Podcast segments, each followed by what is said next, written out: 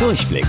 Die Radio Hamburg Kindernachrichten. Hier lernen auch unsere Eltern noch was. Hi Leute, ich bin Toni.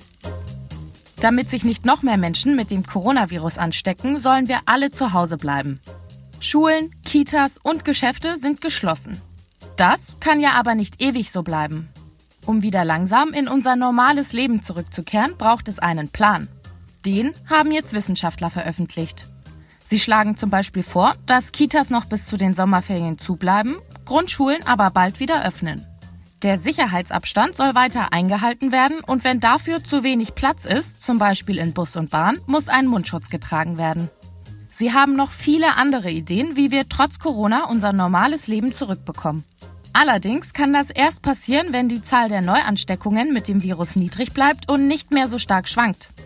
Morgen berät sich unsere Bundeskanzlerin Angela Merkel mit den Chefs der einzelnen Bundesländer über den Plan. Dann wird auch darüber diskutiert, ob wir noch länger zu Hause bleiben müssen oder so ein Plan in den nächsten Wochen umgesetzt wird. Der April ist bekannt für sein ständig wechselndes Wetter. Mal Sonne, dann Regen oder sogar Schnee und danach wieder Sonne. Er macht, was er will. Aber warum ist das so? Im April stellt sich das Wetter von Winter auf Sommer um. Dabei wird die Luft im Süden, wie zum Beispiel in Afrika, sehr schnell sehr warm. Bei uns im Norden ist es aber noch sehr kalt und feucht. Die warme und kalte Luft treffen sich dann über der Mitte von Europa. Also auch über uns in Deutschland. Weil warme Luft immer nach oben steigt, hängt sie über der kalten.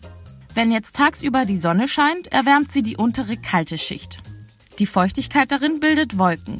Deshalb regnet, schneit oder hagelt es dann. Dadurch kühlt die obere warme Luftdecke ab und sinkt nach unten. Weil die aber wärmer und kaum feucht ist, löst sie die Wolken schnell wieder auf. Das Wetter wird also plötzlich wieder warm und schön. Wusstet ihr eigentlich schon?